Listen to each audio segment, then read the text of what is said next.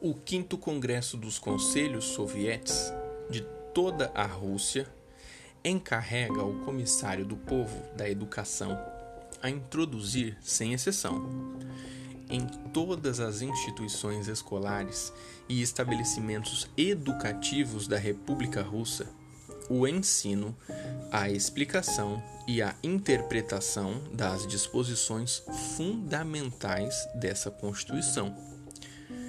A tarefa fundamental da Constituição da República Socialista Federativa Soviética, levantada no presente período de transição, envolve o estabelecimento da ditadura urbana e rural do proletariado e do campesionato mais miserável, na forma de uma poderosa autoridade soviética de toda a Rússia, com o propósito de repressão da burguesia, aniquilação da exploração do homem pelo homem e de introdução do socialismo.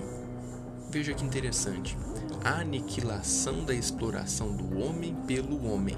E é exatamente isso que a Rússia, a República Soviética fez.